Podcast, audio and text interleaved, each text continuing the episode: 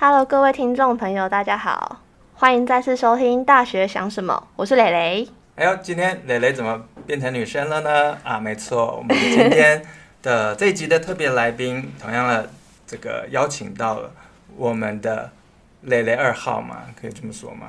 可以，可以，可以。好，那还有阿言，嗨，大家好，我是阿妍。嗯，那我们要今天要继续呃来聊的这个是电商创业。好，既然在这个数位时代，很多大学生甚至高中生就已经有在网络上面买卖产品的这样的经验，那你们两位会想过这个将来的工作跟电商买卖有关吗？诶、会想过诶、嗯因为现在就是网络科技又很发达，感嗯，觉做什么行业都会碰到一些关于电子的都会方面扯上关系。对啊嗯，没错。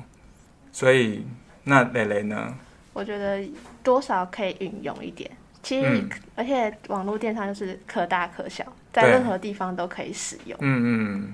就它已经不是一门单独的学问，而是各行各业可能都会牵涉到跟电商啊、网络行销有关的。对对对对，嗯嗯，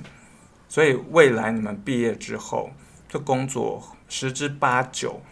都会牵扯上关系。会，没我觉错得会。对，那现在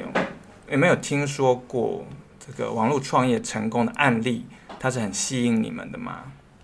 有，我之前有一追踪一个在日本留学的女生，嗯然后她刚开始原本是只有就是在日本做一些小代购，比如代嗯购一些乳液啊，或是小吊饰之类的。嗯然后她可能觉得就是她有兴感觉得到商机，嗯然后她开始越做越大，嗯。就是已经会跟一些厂商洽谈，然后开始订单数越来越多，嗯然后之后甚至到就是韩国认识了调香师，然后就是卖自己的香水这样嗯子，嗯就是从电商变成真的在创业这样子。嗯，嗯，就从代购变成了一个创业的一对个，对对对，就变成一个他自己的品牌这样嗯子。啊嗯嗯，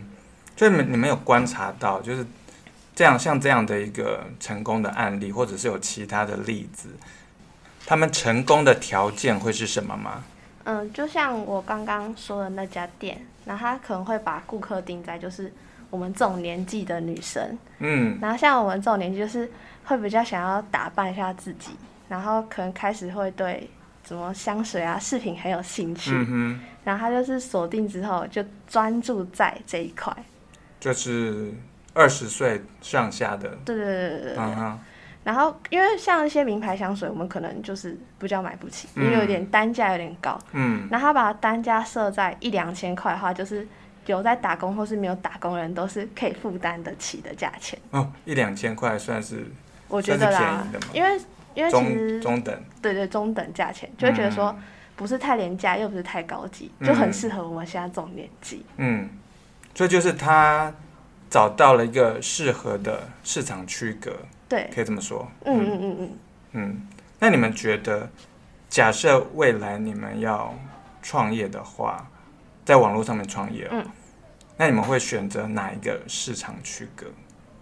像我的话，我可能会选择那种，我反而会想要选择一些婆婆妈妈的类型，哦，嗯，因为现在其实我觉得团购的力量真的很大，嗯就是他们像一些民生用品啊，或是一些。呃，调理包啊，嗯都其实很多人都有团购。像我家我的我妈妈就会有时候会团购一些东西，啊，对我妈也会，就会雷妈妈，，对，就比较方便啊 嗯哼然后又便宜，对，然后量又很多。嗯对我觉得就是那种很理哎物，你叫，嗯，你会想要当团购主吗？我就是会啊，就会觉得是嗯，有点就是可卡能会有找到一些不错的东西，想要就是让大家知道，然后嗯就会想要做主揪，然后是看大家有没有兴趣，嗯然后就做主揪的那一个人。嗯因为当你可能已经发现到一个东西的话，你说不定还可以跟那个厂商洽谈，嗯，然后变成你是出口的那个窗口，嗯那你就是其实也是一种创意，我觉嗯得是一种电商的机会。变成说就是你在做，只是你跟他进货这样子。它其实我们可以把它说成是一种啊、呃以顾客需求为导向的一种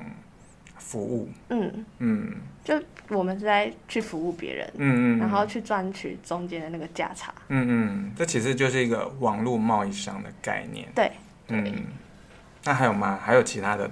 成功要素吗？如果刚刚是以需求导向的话，我觉得像我之前就是我有打工的一家咖喱店，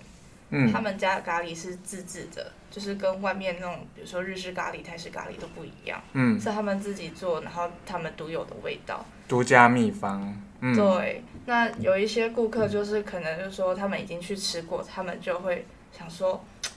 哎，可是我想吃，可是我不想要内用的话，而且嗯加上前面是疫情的关系，就没办法内用。他就想说，那我想吃的话，我要怎么做？那一方面是现在有那个外送平台可以去点，可是外送平台你就会觉得说，哎，它那个运送的时间可能会让食物会冷掉。嗯那有可能就会变成说，我在内用的吃到的东西跟我自己外带的东西吃嗯到不一样。口感对、嗯不一样。对，然后呢，我们那家店是说，就是做一个料理包的部分，嗯那它是把咖喱制作完成，然后放进去，然嗯后你就可以就是买回家，然后自己吃，嗯然后就可以吃到像在内用吃的味道是一样的。嗯，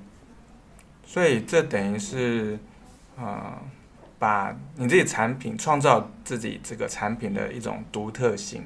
对，嗯。然后去吸引顾客。嗯，就让顾客可以呃被说服。对啊，嗯嗯，那第一次被说服了之后，那然后呢？然后的话，如果他是本身就很喜欢这家店的话，嗯那他就会可能会想要去推广给朋友，嗯或者是去发在一些平台上跟大家分享，然后这样子传，就是会让这家店的名声这样传出去，这样子。嗯口碑行销或者是对社群行销。对嗯对对，嗯因为特别现在就是社群力量其实很强大，嗯只要你有自己的社群，像不不管不管是 Facebook 还是 Instagram，嗯只要你有一个账号，你就可以去写推荐的的嗯文章或是图片，然后嗯你就可以推广给你身边的朋友，甚至不认识的人。嗯，嗯，我觉得其实很方便。所以你们自己都有写过这种网络的推荐文吗？有，就是比如说网购的话，然后买到一个比较特别一点的东西，就会想要拍照宣，就是给大家看说我买了什么，嗯然后我可能会就是一起 take 那个商家，嗯然后他可能会转传，然后我就觉得说有一种被肯定的感觉，其实就是有点虚荣的感觉。嗯，啊，就这种虚虚荣心，就其实像这个小编他就是啊、呃这个贴文他有赚到薪水嘛？可是我们一般消费者贴文其实没什么好赚的啊、对不对对，所以我就想要就是让大家知道，嗯我觉得还不错，然嗯后我觉得很良酷心。推介，对，嗯那嗯一部分也可以让我的朋友知道，就是这边可以来这边买东西，嗯然后就不会承担说如果去买别的东西会遇到一些比较雷货的风嗯险。嗯，对啊对，所以社群行销这种虚荣心，刚刚讲到虚荣心，就是嗯当你的 po 文很多人同意，嗯，按赞，对你就觉得哎呀，好像我我也我也被无形中被肯定的对那啊嗯种感觉，哎或是我很有品味这样还有子。 还有，对，没错，好，所以这是一种现代这种电商啊、呃跟行销这种呃宣传方式对啦。啊，没错，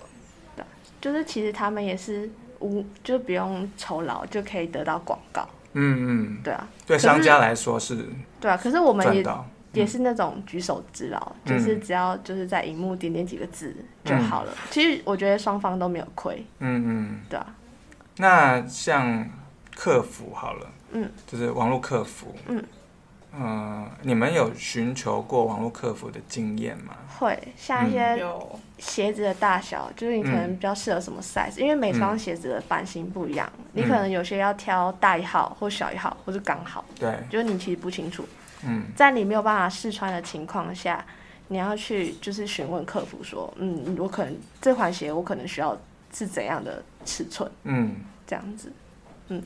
所以这这客服的经验，过去你们是满意的吗？我觉得还算满意，嗯因为现在其实那种嗯，赖的官方客啊哈服其实很方便，对，就是你加入之后，然后你就是直接留言问他，就嗯是也是一对一这样子，嗯然后回复的速度其实也算快，嗯，嗯，那阿妍有不同的看法吗没有啊，因为我比较急啊，我就想要就是我问了你，你就赶快回答我，啊因为我可能就是当下就是可能我想买你家产品，然后我就可能想要马上知道说我这个是适合的嘛，嗯然后可是可能就要可能等一两天，然后才可以得到回复，我就觉得嗯我原本想要买，可是你这样等，我就直接完全不想买了，想买欲望都没了，嗯，对啊，所以你可以接受就是商家几分钟还是几小时之内回复吗？我觉得一天之内我都可以接受，但嗯是如果就是一天以上的话，我会觉得对啊很不耐烦。而且或许我们会去找其他的商家有一模一样的产品，我们可能就是去找他们，对啊，就可能不会一个时间只问一家商店有的这个问题，因为我可能问们很多会有人，想买的东西，但是一定会有好多家都有卖这个东西，嗯，所以我们除了去比价，也会去直接去问客，就是卖家说，那我这样子是合适的吗？那个尺寸？对啊嗯然后哪个比较快回复的话，我可能就会比较考虑倾向那一家，嗯，这样所以你们会期待就是做电商应该要提供二十四小时的客服吗？我觉得是可以要，可嗯是我觉得二十四小时不是一开始做电商就必要的。嗯你我是觉得以规模的大小，然后来就是判断说你现在需不需要这个功能，嗯嗯对，可能可以循序渐进，从呃可能有限，比如说早上九点到晚上十点，嗯，然后等你的规模越来越大，可能就可以做二十四二十四小时，因为可能全天候的可能是要请一些对，请人帮手轮班，嗯对好，但是如果找不到人啊，那你们可以接受像这种 AI 的这种客服吗？应该可以吧？我觉得，因为反正我就是想要一个答复。嗯我觉得不管是人还是 AI 都可以，只要能够确切的嗯得到那些我想要的问题的答案，我觉得是没有问题。你们有遇过，然后真的有得到答案？目前是没有，嗯都是遇到一些比较弱一点的 AI 的，他可能会回答你一些关于客服方面的一些回答，但是不会回答你想要的正面回答答案。但是几乎都啊是那就在种罐头答案嘛，对罐头讯息，对对对嗯，所以一看就可以看出来，对，嗯其实很明显，很明显。对，好，所以其实还是有真实客服的需求啦，只是在那种特殊的时段，可能下班时间，嗯，先用 AI 客服来挡一下，至少呢客人不会跑掉这样。对对对对对。嗯而且我觉得其实就是还有在进步的空间，我觉得这是可以改变的。嗯，好哦、那我们今天就先聊到这边，希望未来两位有机会可以涉入这个电商网络创业的这个行列。嗯，OK，好好，那我们今天节目就先到这边，拜拜。拜拜拜